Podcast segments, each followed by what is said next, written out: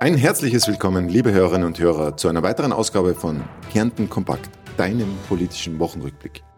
Wir werfen heute wieder einen Blick auf die treibenden Kräfte hinter der politischen Entscheidung in Kärnten. Was hat die Politik bewegt, was wurde umgesetzt und was ist möglicherweise in Vergessenheit geraten? Unser geschätzter Kollege Günter Svetitz wird heute die wichtigsten Schlagzeilen und Themen kompakt für uns zusammenfassen. Guten Morgen, Günther. Guten Morgen, Jakob. Gleich vorweg, für alle, die gerade mit dem eigenen Pkw oder öffentlichen Verkehrsmittel unterwegs zur Arbeit sind, sprich für alle Pendlerinnen und Pendler, haben wir auch gleich eine wichtige Nachricht, die euch den Weg zur Arbeit ein wenig versüßen wird. Dank einer Initiative von Landeshauptner Stellvertreterin Gabi Schaunig werden die Förderungen für die Nutzung öffentlicher Verkehrsmittel erhöht und auch die Einkommensgrenzen für Autofahrerinnen steigen. Bitte um die Details, Günther. Gerne.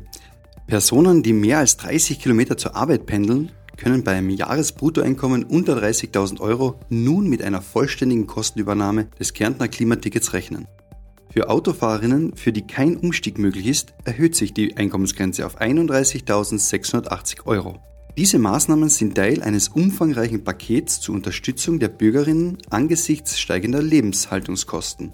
Die Arbeiterkammer Kärnten verzeichnete einen Anstieg der Anträge auf Fahrtkostenzuschüsse um 24 Prozent gegenüber dem Vorjahr und ermutigt zur Antragstellung über die Webseite arbeitnehmerförderung.at, um von den verbesserten Förderrichtlinien zu profitieren. Vielen Dank, Günther. Für alle, die es noch nicht wissen, 2024 wird gewählt. Und zwar heftig. Arbeiterkammer, Nationalrat und Europawahlen. Bitte ergreift diese Chance der demokratischen Mitbestimmung auf allen Ebenen freie und unabhängige Wahlen durchführen zu können, unbeeinflusst und ohne Angst vor Repressionen seine Meinung äußern zu dürfen, das ist nicht selbstverständlich, sondern ein unschätzbares und hart erkämpftes Gut. Ihr wollt euch zum Beispiel eine unabhängige und eigenständige Meinung zu Europa und europäischer Politik bilden? Oder anders gefragt, was habe ich als Klagenfurter von der Europäischen Union? Ihr werdet überrascht.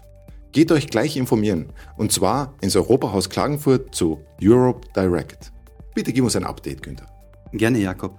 Das Europe Direct Zentrum in Kärnten hat seit 2018 die Aufgabe, EU-Themen für die Menschen in Kärnten greifbar zu machen und den Dialog zwischen ihnen und der EU zu fördern. Die Zusammenarbeit mit dem Europahaus Klagenfurt spielt dabei eine zentrale Rolle, wie aus dem Tätigkeitsbericht 2023 hervorgeht, der zeigt, dass tausende Menschen durch verschiedene Veranstaltungen erreicht werden konnten. Peter Kaiser, der EU-Referent, betont die Bedeutung einer effektiven Kommunikation, um die Vorteile der EU-Mitgliedschaft und die durch EU-Förderungen ermöglichten Projekte in Kärnten hervorzuheben. Alle Infos zum Europe Direct Zentrum in Klagenfurt unter europahaus-klagenfurt.at. Vielen herzlichen Dank. Und gleich noch einmal Europa in Kärnten kompakt.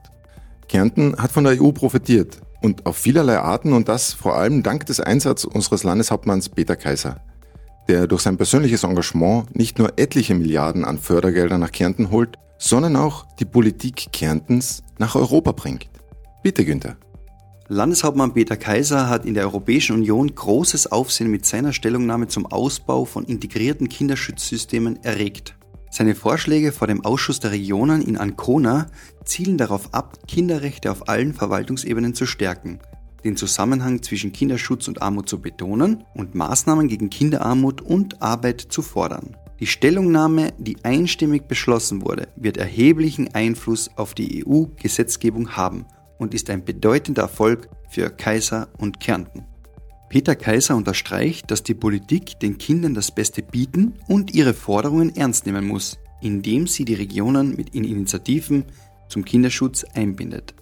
Als erster Kärntner EU-Ausschuss der Regionen Berichterstatter seit 1999 nutzt er auch die Gelegenheit, Kärnten als kinder- und familienfreundlichste Region zu positionieren. Vielen Dank, Günther. Vielen Dank fürs Zuhören. Das war's von uns an diesem 1. März 2024. Danke, dass ihr dabei wart und vergesst nicht, gemeinsam machen wir Kärnten jeden Tag ein bisschen besser. Bis zum nächsten Mal. Mach's gut und bis bald.